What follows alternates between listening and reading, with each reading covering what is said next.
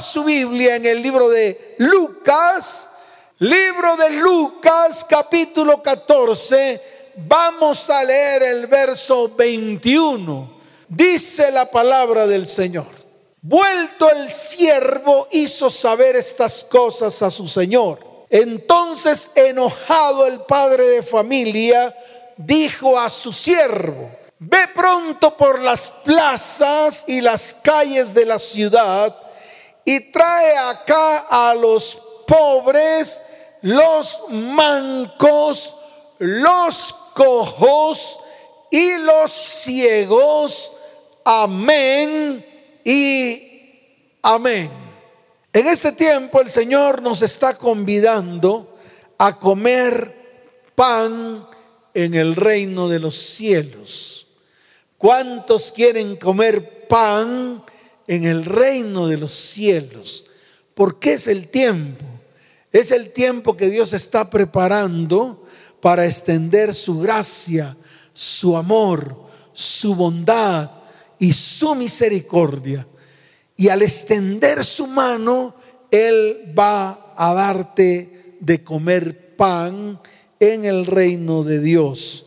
Y además dice su palabra que el que lo anhela, será bienaventurado. Escucha, la palabra bienaventurado viene de Macarios, que significa feliz, dichoso, afortunado. Esta palabra fue usado por uno de los que estaban a la mesa con Jesús un día en que un gobernante, escucha bien, que era fariseo, les invitó a comer a su casa. Jesús le habló al que lo convidó lo siguiente. Póngale el ojo a Lucas capítulo 14, desde el verso 12 en adelante. Mire lo que dice la palabra dijo también al que le había convidado, es decir, Jesús hablándole a aquel que lo había invitado a esa gran cena. Y dice la palabra, cuando hagas comida o cena, no llames a tus amigos, ni a tus hermanos, ni a tus parientes, ni a vecinos ricos, no sea que ellos a su vez te vuelvan a convidar y seas recompensado. Wow, qué tremenda palabra. Qué tremenda palabra. Mire lo que dice el verso 13.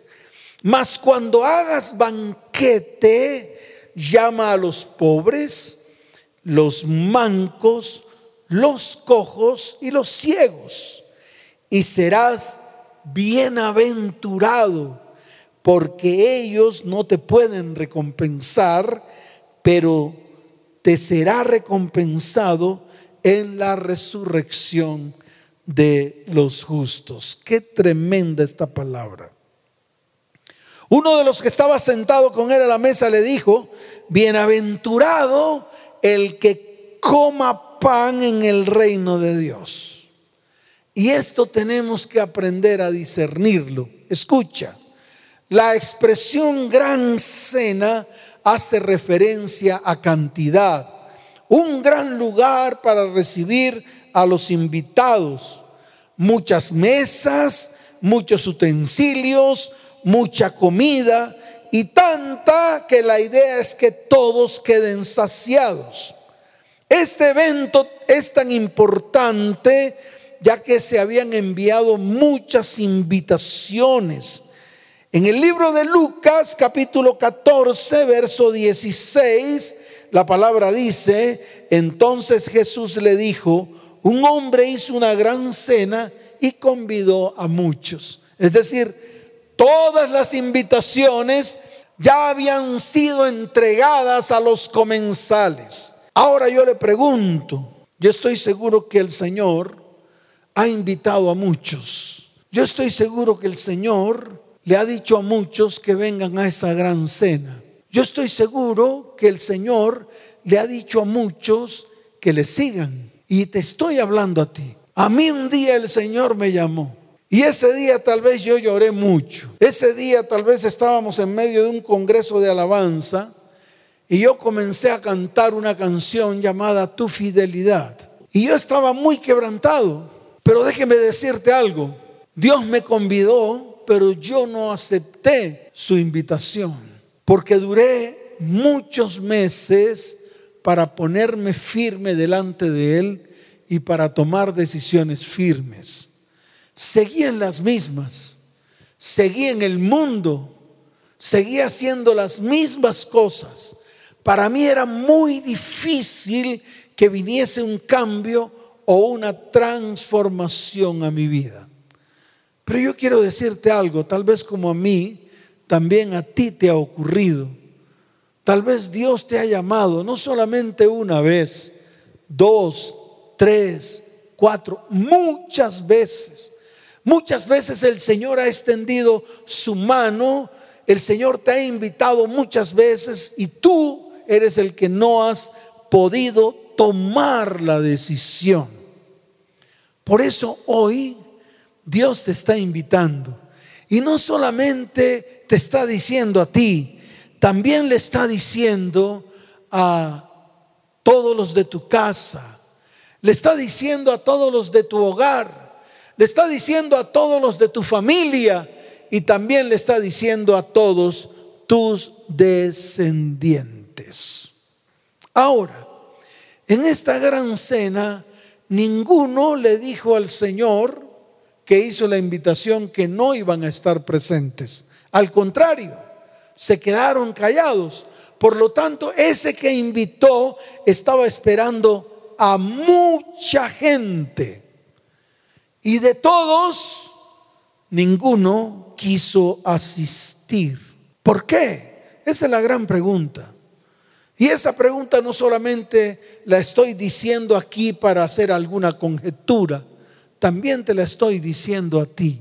¿Por qué de las tantas veces que el Señor te ha invitado, tú no has querido asistir? Yo tal vez tengo algo que decirte, tal vez porque tienes una excusa, tal vez porque has tenido algo más importante que hacer. No sé, tal vez porque son más importantes las cosas tuyas que lo que Dios quiere y puede hacer en tu vida. Tal vez tus negocios, tal vez tus creencias, tal vez tus costumbres, tal vez tu manera de actuar, tal vez lo que escondes dentro de tu vida y dentro de tu corazón es lo que no te permite aceptar la invitación o asistir a la invitación que el Señor te está haciendo en este tiempo. Tal vez muchas cosas que te atan al mundo o tal vez muchas costumbres que tienes. No sé. Tal vez la religión no te permite conocer al Señor y no te permite ir a una de esas grandes invitaciones que Él te está haciendo. Pero yo quiero que lo miremos aquí en la palabra, en los versos 18 y 20 del libro de Lucas, capítulo 14. Mire lo que dice la palabra. En el verso 18, y todas a una comenzaron a excusarse entonces viene la primera excusa. El primero dijo, he comprado una hacienda y necesito ir a verla. Te ruego que me excuses. Aquí vemos que muchas veces nuestra prioridad son los negocios. Muchas veces nuestra prioridad son nuestros bienes. Muchas veces nuestra prioridad son eh, lo que hacemos diariamente en nuestra vida cotidiana. Y eso ocupa el primer lugar en nuestras vidas. Por lo tanto, cuando recibimos una invitación de parte del Señor, lo primero que hacemos es excusarnos porque hay cosas más importantes que tengo que hacer. Esas cosas que me dan dinero, esas cosas que me hacen prosperar, esas cosas en las cuales me muevo a diario en medio de mis negocios. Pero yo te digo algo, en este tiempo, ¿qué podemos hacer? Dime. En este tiempo en el cual el mundo está sumido en un caos, en este tiempo en el cual todo está patas arriba, las naciones, los países no tienen solución a nada. Antes, por el contrario, no saben qué hacer. Y los únicos que tienen la solución somos nosotros, la iglesia. ¿Sabes por qué? Porque el Señor está enviando sabiduría a su iglesia para que su iglesia en este tiempo actúe. El problema es que la iglesia no quiere. El problema es que la iglesia sigue en sus andanzas. La iglesia quiere seguir caminando como siempre. Dios quiere traer un cambio y una transformación a la iglesia y la iglesia no quiere. Número dos, el otro dijo, escuche, aquí está escrito, otro dijo, he comprado cinco yuntas de bueyes y voy a probarlos. Te ruego que me excuses. Tienen por encima lo material, tienen por encima la adquisición de bienes tienen por encima todo lo que tal vez le trae a ellos ganancias. Escuche bien, hace un tiempo vinieron aquí una familia. Eran ocho hermanos, ocho hermanos. Y vinieron porque necesitaban un consejo de parte de Dios. De todos los ocho hermanos, solamente una mujer creía en el Señor. Y vinieron los ocho hermanos porque esta mujer los convidó a que vinieran para solucionar el problema de un bien que había dejado la mamá. Yo los atendí, con mucho gusto los atendí, los senté en la sala de mi oficina. Allí los senté y empezaron todos a discutir.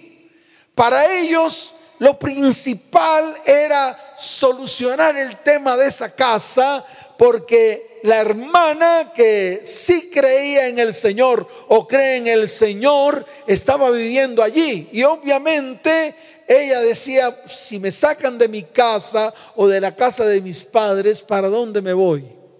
Entonces vino preocupada, reunió a sus hermanos, estuvieron allí sentados en una discusión enorme. Yo los veía como el uno maldecía al otro, como el otro le decía ladrón al uno. Los mismos hermanos peleando por un bien. Era una casa. Y yo estaba ahí riéndome. Yo decía, Dios mío, ¿qué le pasa a la gente? ¿Qué le pasa al ser humano? En vez de buscar la sabiduría de Dios, en vez de buscar el consejo de Dios, se ponen a discutir, a pelear, a maldecirse los unos a los otros. Después de un tiempo yo les le dije, cálmense, vamos a mirar cuál es la solución correcta. Entonces les dije, ¿saben qué? ¿Por qué no hacen una cosa? Alquilen un bulldozer. Claro, todos me quedaron mirando, asombrados. Yo creo que ellos estaban que, que se iban porque la solución que yo les iba a dar, pues obviamente no beneficiaba a nadie, pero era una solución sabia. Les dije, ¿por qué no cogen un bulldozer y parten la casa en ocho pedazos? Y cada uno coge un pedacito de la casa. Los siete se levantaron me miraron, voltearon la espalda y se fueron. Solo quedó la mujer. Y le dije, mujer, ¿sabes una cosa? Ellos hoy han tomado la decisión de dejarte esa casa a ti para que tú sigas viviendo y nunca más pelearán por un bien, porque esa casa te pertenece a ti. Y se solucionó el problema. Al final, esta mujer se quedó con la casa que un día había sido de sus padres. Ella heredó todo el bien. ¿Y todo por qué? Porque escucharon el consejo de Dios y no tuvieron argumento alguno para seguir peleando por un bien. Aquí vemos cómo este hombre se excusó y sencillamente dijo, he comprado cinco yuntas de bueyes y necesito ir a verla. te ruego que me excuses. Pero me asombra más el tercero. Mire lo que dice Lucas capítulo 14, verso 20. Dice la palabra. Y otro dijo, acabo de casarme y por tanto no puedo ir. Wow. Reuniones sociales. Wow, es más importante las reuniones sociales que ir a atender el llamado que Dios o que el Señor le estaba haciendo un llamado a una gran cena. La realidad en el fondo tiene que ver con las prioridades que hay en nuestras vidas. No damos el valor de lo que en realidad tiene valor. Y te lo vuelvo a repetir, no damos el valor de lo que en realidad tiene valor. Vemos que el Señor no ocupa el primer lugar en nuestras vidas.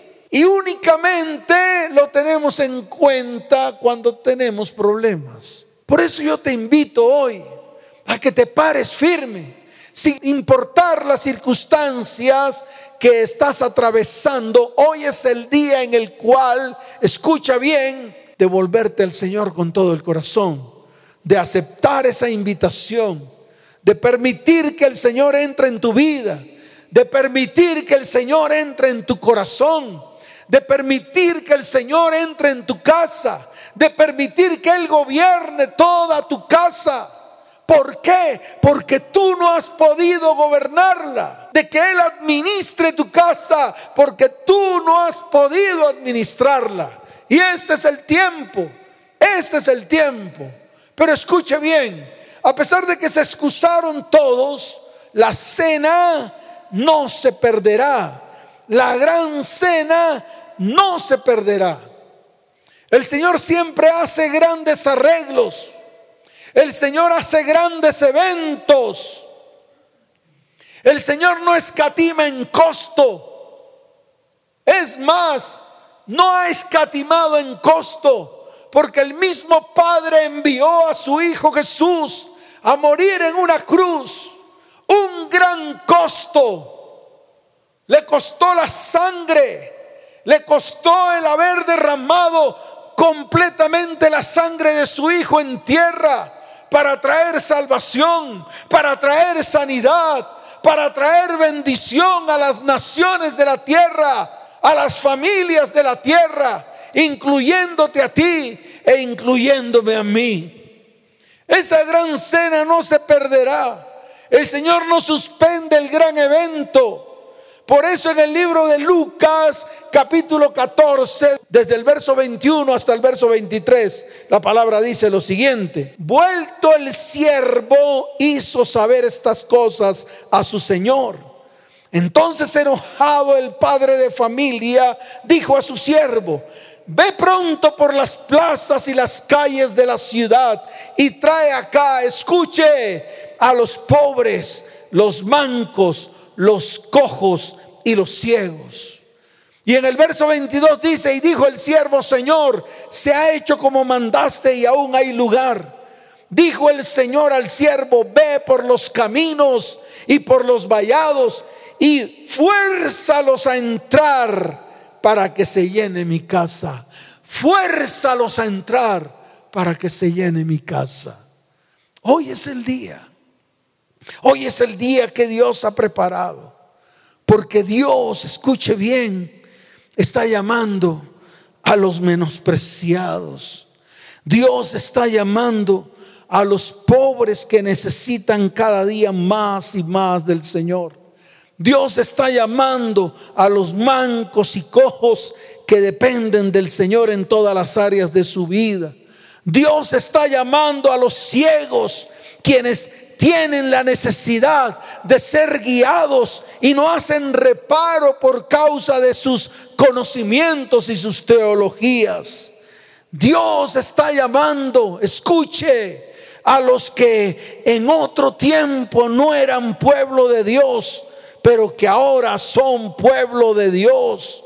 Que en otro tiempo no habían alcanzado misericordia, pero ahora han alcanzado misericordia. Mire lo que está escrito en el libro de Primera de Pedro, por favor, vaya allá. Mire, escuche, muéstreselo a sus hijos, muéstreselo a su cónyuge, enséñeles a través de la palabra. En el libro de Primera de Pedro, capítulo 2, en el verso 10, mire lo que dice la palabra.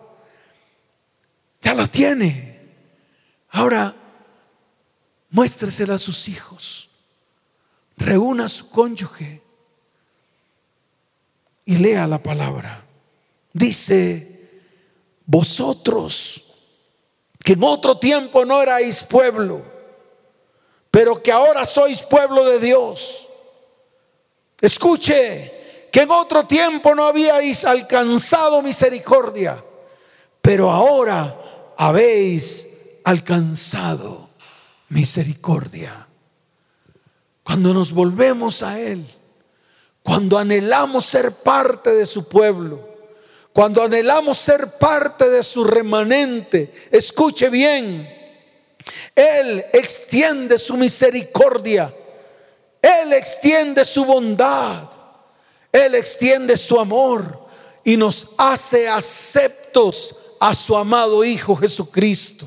Por eso hoy yo te estoy invitando Hoy te invito a que lo reconozcas en tu corazón. Hoy te invito a que te arrepientas de todo lo que has hecho mal delante de sus ojos. Hoy te invito a que te vuelvas a Él con todo el corazón. Hoy te invito a que permitas que su sangre preciosa te lave y te limpie.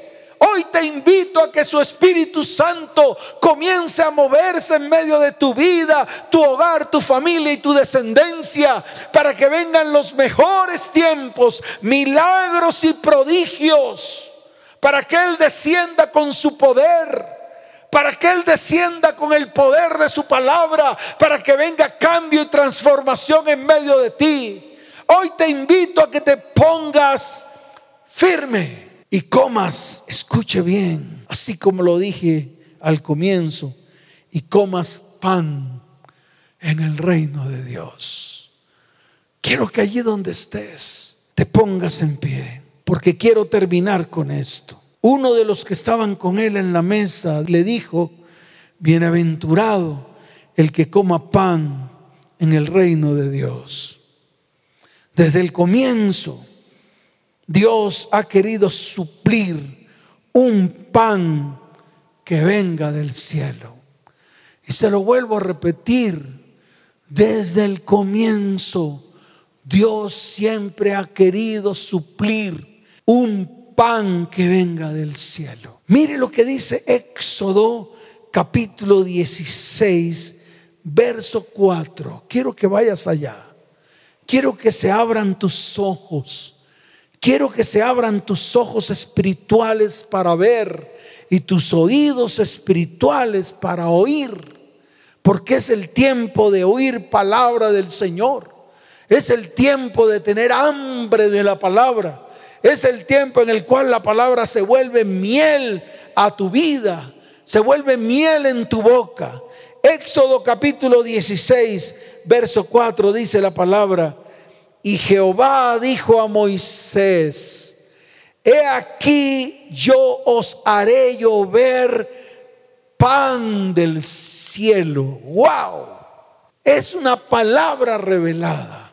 Mire, lo que está ocurriendo hoy, Dios lo anheló desde el comienzo. Por eso lo escribió en su palabra. Por eso el Señor también lo declaró. Por eso quedó escrito tanto en el libro de Éxodo capítulo 16, verso 4, como en el libro de Juan más adelante que lo vamos a leer. Escuche esto porque le tiene que quedar claro. Y Jehová dijo a Moisés, he aquí yo os haré llover pan del cielo y el pueblo saldrá y recogerá diariamente la porción de un día para que yo lo pruebe si anda en mi ley o no. ¡Wow! ¡Qué tremenda palabra! Recoger el pan diariamente, recoger la porción de pan diariamente. Y te lo digo a ti, iglesia, que has dejado al Señor. Iglesia, tú que no buscas al Señor, no buscas su pan, no buscas el alimento del cielo. Tú que te has apartado de su palabra, tú que te has apartado de sus mandatos, a ti el Señor te está hablando de una manera directa en este día. Cada día, escucha bien, tienes que ir a recoger el pan diario. Cada día tienes que ir a la palabra. Cada día tienes que ir a buscar su perfecta presencia. ¿Cuántos dicen amén? ¿Cuántos dicen amén? Y mire lo que dice Isaías capítulo 33. Vamos a leer desde el verso 15 en adelante. Mire lo que dice la palabra del Señor. Verso 15 en adelante. El que camina en justicia y habla lo recto, el que aborrece la ganancia de violencias, el que sacude sus manos para no recibir cohecho, el que tapa sus oídos para no oír propuestas sanguinarias, el que cierra sus ojos para no ver cosa mala, este habitará en las alturas Fortaleza de roca será su lugar de refugio. Y escucha esto, se le dará su pan y sus aguas serán seguras. Yo le pregunto a toda la iglesia, ¿cuántos anhelan pan y cuántos anhelan que sus aguas sean seguras? Colócate en pie, porque es el tiempo. Simplemente el Señor te exige que camines en justicia, que hables lo recto que aborrezcas la ganancia de violencias, que sacudas tus manos para no recibir cohecho, que tapes tus oídos, que cierres tus ojos para no ver cosa mala. Y sabes una cosa, el Señor dice, este, el que hace estas cosas, habitará en las alturas, estará en fortalezas de rocas, porque ese será su lugar de refugio. Se le dará su pan y sus aguas serán seguras.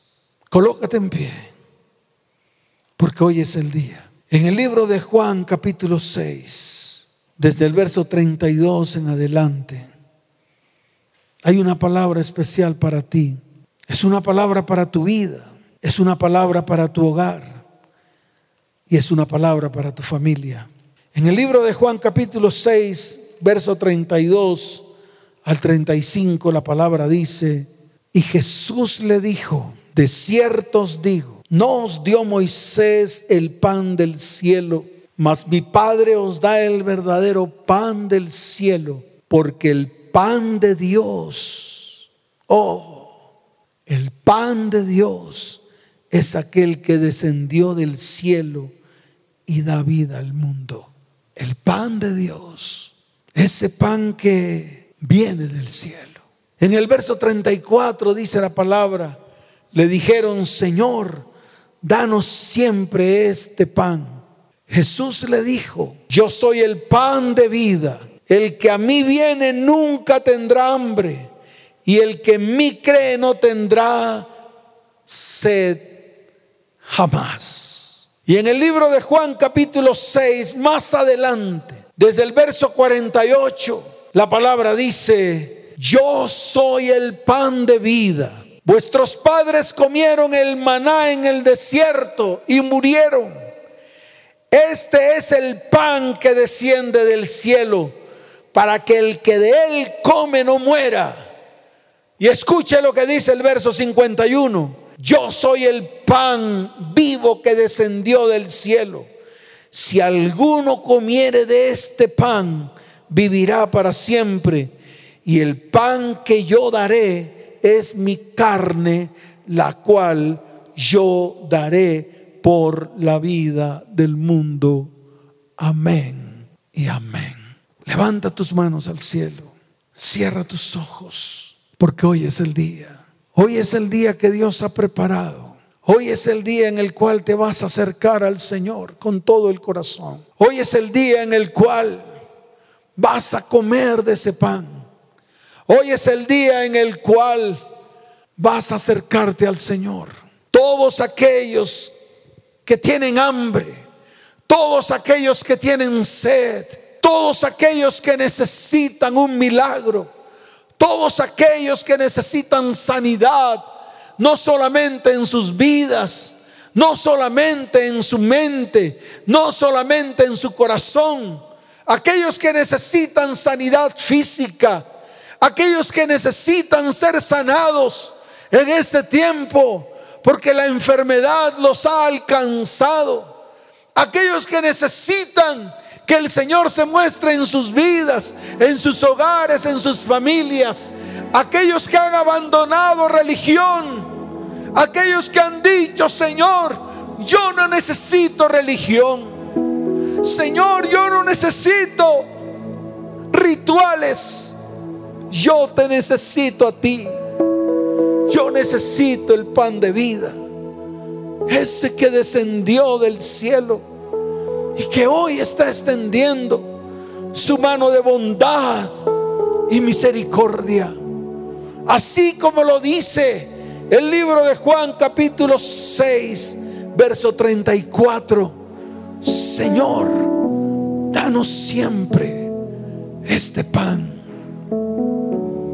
Cierra tus ojos. Levanta tus manos al cielo. Y vas a clamar al Señor en esta noche. Abraza a tus hijos. Abraza a tu cónyuge. Abraza a tus familiares. Tómalos de la mano. Juntos vamos a comer de ese pan.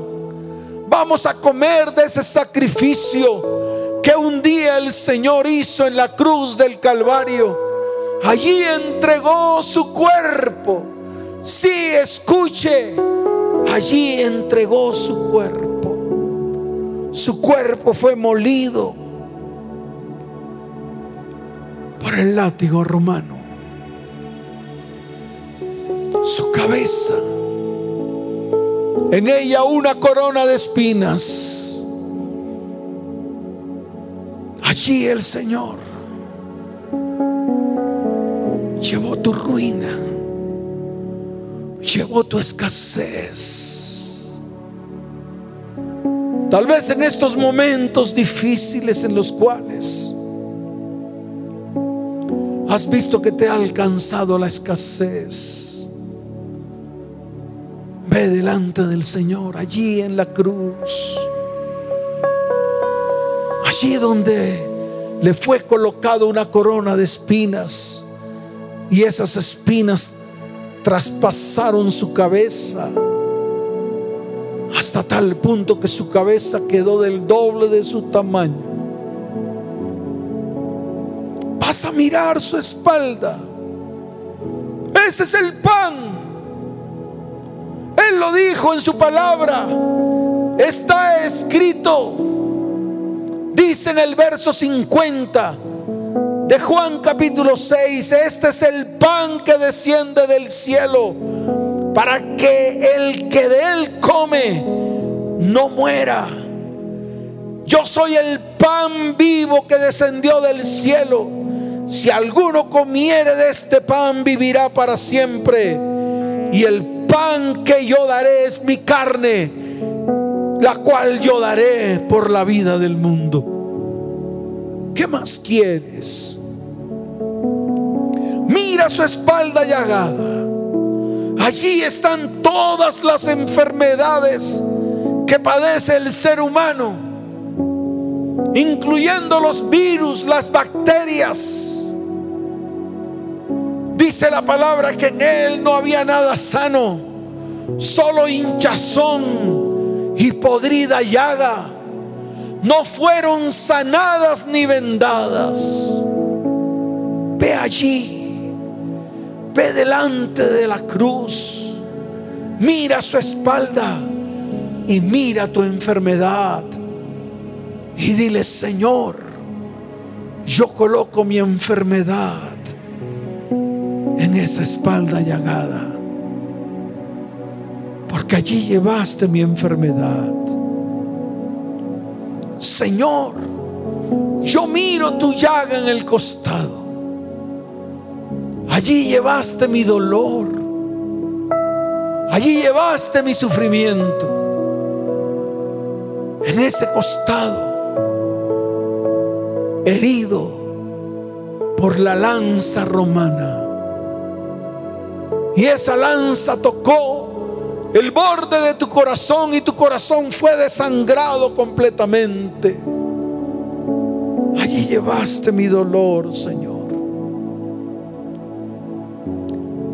En esas manos y en esos pies, allí colocaron clavos, clavos que traspasaron tus manos y quedaron sujetas al madero.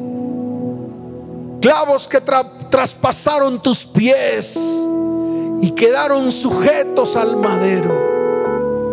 Allí todos los argumentos que habían contra ti, listos para destruirte, quedan exhibidos públicamente en esa cruz. Quedan exhibidos públicamente en ese madero. Allí quedaron desnudos todos los principados y las potestades y toda obra de maldad quedó exhibida públicamente. Quedaron avergonzados. Aquello, escucha bien, que trajo vergüenza a tu vida. Todo aquello que trajo manipulación a tu vida. Todo aquello que trató de convertirte en un títere, hoy queda exhibido en ese madero, para que por medio de ese madero, de ese sacrificio en el madero, tú y yo fuésemos libres. Levanta tus manos al cielo. Y dile, Señor, gracias. Gracias por este tiempo tan especial. Gracias por tu infinita bondad y misericordia. Porque yo soy ese pobre que necesita de ti. Yo soy ese pobre necesita cada día más y más de ti. Levanta tu voz con tu familia allí, levanten sus manos y dígale, Señor, yo soy ese pobre que necesita cada día más y más de tu perfecta presencia. Señor,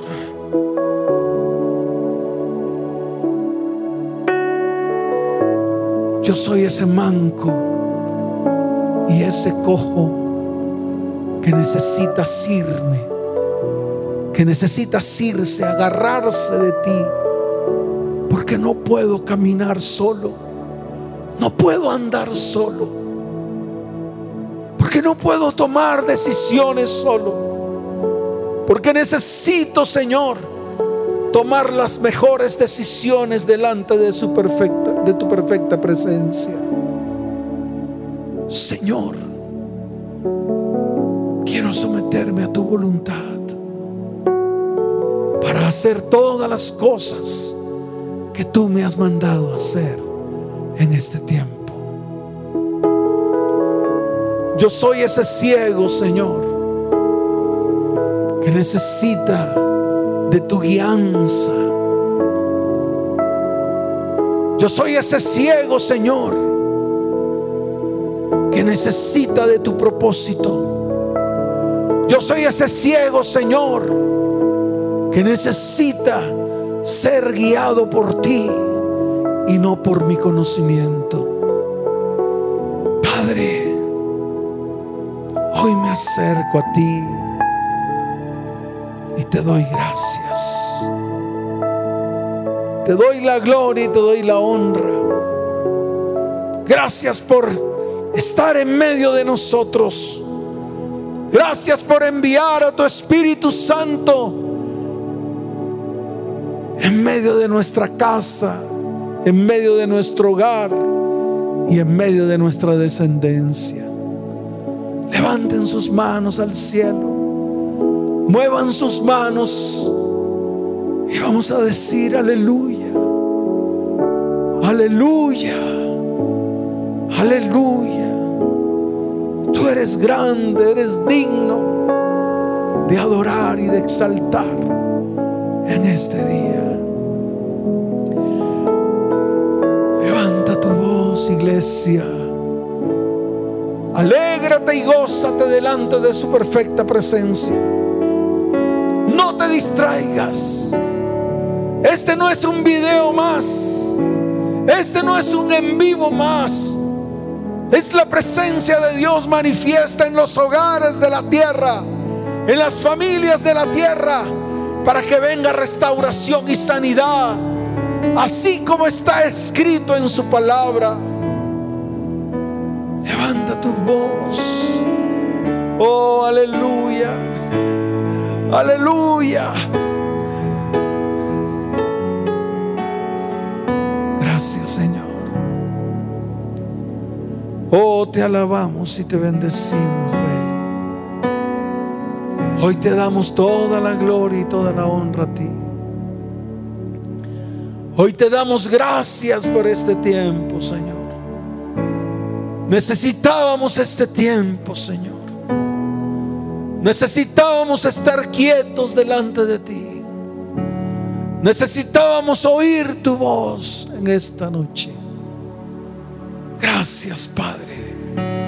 Te damos toda la gloria y te damos toda la honra en el nombre de Jesús.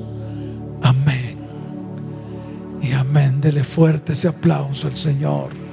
Fuerte ese aplauso al Señor.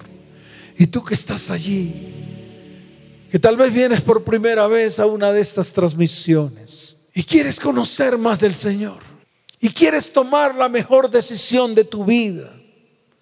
Y la mejor decisión de tu vida es aceptarlo dentro de tu corazón. Por eso te invito a que coloques tu mano derecha en el corazón y cierres tus ojos y hagas esta oración conmigo. Repite después de mí, Señor Jesús, hoy te reconozco dentro de mi vida como mi único y suficiente Salvador. Escribe mi nombre en el libro de la vida y no lo borres jamás. Señor, quiero que te muestres a mi vida. Quiero que te reveles a mi vida. Escribe mi nombre en el libro de la vida y no lo borres jamás. En el nombre de Jesús. Amén. Y amén. Todas las familias que están reunidas a esta hora Todas las familias que recibieron sanidades y milagros hoy. Todas las familias que comenzaron a recibir de parte de Dios lo que Dios ha prometido que les había de dar. Levanten sus manos al cielo. Abracen a sus hijos. Colóquense todos juntos. Los voy a bendecir. Padre, como sacerdote de esta casa te doy gracias por este tiempo. Bendice, Señor, cada hogar y cada familia. Yo te pido, Padre, que tú concedas cada petición que hay en sus corazones. Señor, yo te pido que tu gracia, tu bondad y misericordia sea derramado sobre cada uno de nosotros. Los que están aquí, Señor los que están en medio de tu perfecta presencia, bendícelos. Guárdalos en el hueco de tu mano. Y te doy la gloria y la honra, Señor. En el nombre de Jesús. Amén. Y amén. Dele fuerte ese aplauso al Señor. Fuerte ese aplauso.